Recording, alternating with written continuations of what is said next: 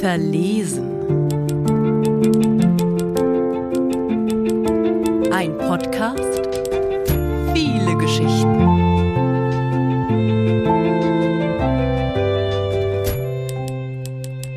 Verkopftes Glück. Ich wollte vermeiden, dass ich dir etwas bedeute. Und deswegen habe ich dir ganz unbescheiden meine Macken offengelegt. Ich wollte nicht leiden oder Leute neiden, die dir mehr bedeuten. Ich wollte meine Erwartungen klein halten. Ich habe dir offen gestanden, welche Gefühle wir empfanden und welche uns verbanden. Und du solltest mich nicht bemitleiden, sondern solltest entscheiden, ob sich das überhaupt lohnt mit uns beiden. Und jetzt sitzen wir uns gegenüber beim Italiener, schweigen, lassen die Spannung ansteigen, die langsam entsteht, während wir zum wiederholten Male die Speisekarte studieren und im Geheimen doch wissen, dass wir es wieder vergeigen. Wir wissen nicht, wo wir anfangen sollen. Und dann schaust du hoch und sagst, ich sei nicht dort gewesen, bei der Party in diesem Anwesen, von der du gelesen und bei der du mich vermutet hattest. Du sprichst es nicht als Frage, es ist keine Anklage. Du stellst es fest, ganz sachlich und vielleicht auch etwas vage. Und nun ist er da, der Gedanke, daran, dass du gedacht hast, dass ich dort sein könnte, dass du Zeit verbracht hast, damit an mich zu denken. Dabei war ich dir doch unwichtig geworden und ab morgen würde es wieder so sein, als wäre ich für dich gestorben. Und trotzdem mache ich mir nun wieder Sorgen, ob du damals gelogen hattest. Als wir uns im Park gegenüber saßen, uns dann erhoben und wussten, wir haben es uns verdorben. Du hattest gesagt, ich sei nur noch eine unter vielen, hattest nicht gefragt, wie ich mich dabei fühle, hattest abgesagt für unsere nächsten Treffen. Und doch ist es jetzt, als würden wir wieder spielen und dahin zielen, doch etwas füreinander zu fühlen. Ich sehe dich an und weiß nicht, wo ich wieder anfangen darf. Also bestellen wir, ich Cola, du Bier, während ich versuche, dir hier nicht zu offensichtlich in die Augen zu sehen und du mir angestrengt zeigst, dass du ihr nachsiehst. Ich denke an unseren ersten Kuss und kann mich nicht mehr an den letzten erinnern, so als wären wir doch noch nicht am Schluss.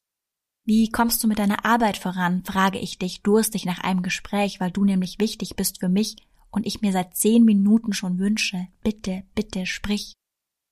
Ich halte mein lockeres Grinsen für dämlich, den Versuch, dir zu zeigen, dass wir beide nicht dazu neigen, Dinge zu überstürzen. Dass ich okay damit bin, vor mich hinzutreiben und meine Gedanken mich eben nicht zerreiben mit der Frage, was ist das eigentlich, das zwischen uns beiden? Ich lächle nur fröhlich und du lehnst dich zurück und erzählst von deinem Seminar oder so ähnlich. Ich starre dir nur auf die Lippen, während die anderen um uns herum ihren Wein wegkippen, ihre Nachos dippen und sich beim Reden vertippen, weil sie sich nicht mehr ansehen können bis zwei Flaschen Wein umkippen und du mich in dem unbeholfenen Chaos das erste Mal so richtig ansiehst. Ich nicke und blicke dir wieder nicht in die Augen, als sie uns dein Bier und meine Cola bringt. Stattdessen starre ich nur auf das Pärchen Tauben, das draußen auf der Straße um einen Krümel Brot ringt. Und dann wieder Schweigen. Du fragst mich nach meiner Arbeit und ich hinterfrage nicht, ob es für dich einer Pflicht entspricht, mich das zu fragen, wo es dir doch widerspricht, Interesse zu haben. Kurz erzähle ich also von Dingen, die belanglos klingen und das auch sind, weil sie uns nicht weiterbringen. Da plötzlich unterbrichst du mich und dann sagst du, mit zarten und doch harten Worten, du glaubst, ich würde zu viel erwarten, dass du mir meine Zeit raubst, weil ich auf der Suche sei nach anderen Arten von was auch immer du dir denkst, dass ich bei dir suche.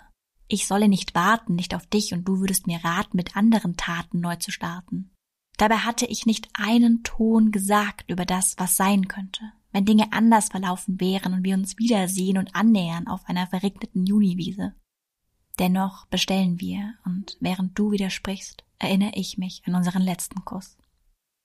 Als die Pizza kommt, sind wir beide erleichtert über die Stille und den guten Willen, beim Essen nicht zu sprechen. Wir nicken uns nur zu beim Abschied, blicken uns nicht nach, und auch wenn ich gewillt bin, dir ein Danke zu schicken, bleibt trotz dieser netten Stunden beim Italiener nicht mehr zurück, als die Frage nach dem Was wäre wenn, das ständige Ticken und Klicken in meinem verkopften Glück.